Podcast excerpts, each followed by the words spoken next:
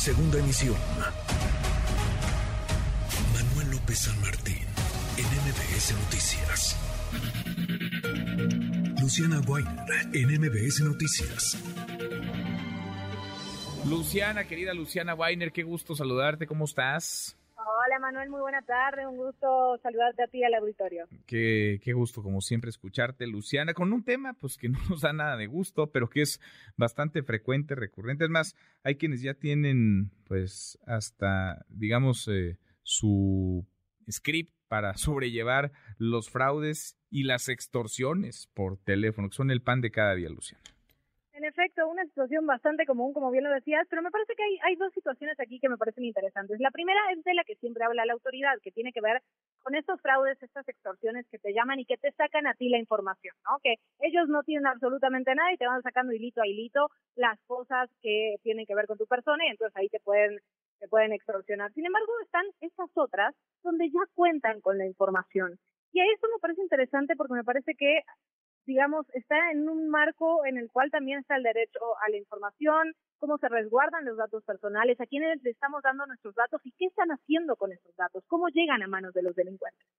Sin duda. ¿Escuchamos tu trabajo y seguimos platicando? Claro que sí. Escuchamos.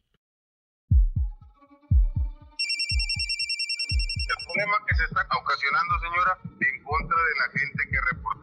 Esta gente que fue reportada pertenece al crimen organizado del cartel Jalisco Nueva Generación. Llamadas, mensajes de texto, correos electrónicos. Los fraudes y extorsiones son de los delitos más frecuentes, pero de los menos denunciados en 2022.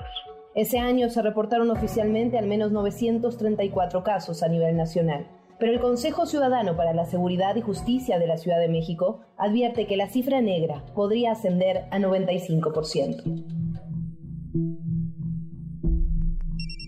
Algunas extorsiones son genéricas, solo intentan sacarte información, pero en otras, la información ya la tienen, como en el caso de Laura Escamilla.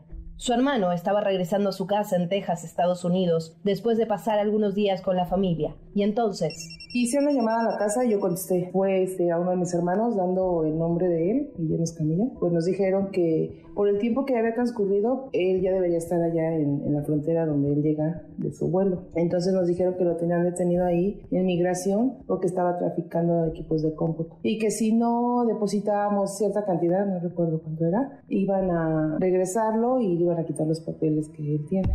La información con la que contaban los extorsionadores estaba completa. Sabían que su hermano había viajado con destino a Estados Unidos, tenían su nombre, apellido, sabían quién lo había llevado al aeropuerto y qué vuelo había tomado. En lo que yo estaba tomando la llamada de las personas que, llamaban para pedir el dinero, Carlos, mi esposo, hizo una llamada por aparte para directamente a mi hermano. Y mi hermano le dijo que todo estaba bien, que él estaba ya esperando cruzar el puente para ir a su casa y que nunca tuvo ningún problema relacionado con lo que la llamada que me estaban haciendo a mí. En ese momento colgaron el teléfono, pero meses más tarde les volvió a ocurrir una situación similar. Le pasó a Carlos, él había salido a comprar un material para el trabajo y le llamaron una persona diciendo que era el comandante del cártel de la nueva generación de Jalisco, que lo tenían ubicado, que sabían dónde andaba y que este, había personas de su misma organización fuera de la casa y sabían que solo estaban mis dos hijos y mi hija en casa y que si no depositaba 7 mil pesos le pedían a él, iban a entrar a proceder.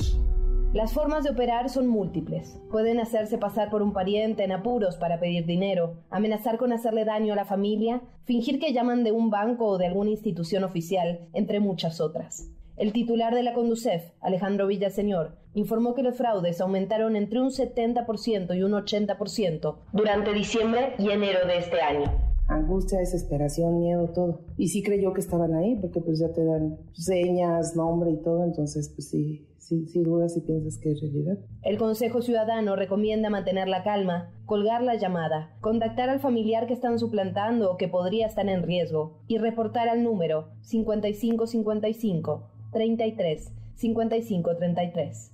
Yo soy Luciana Weiner y esto es Código MB.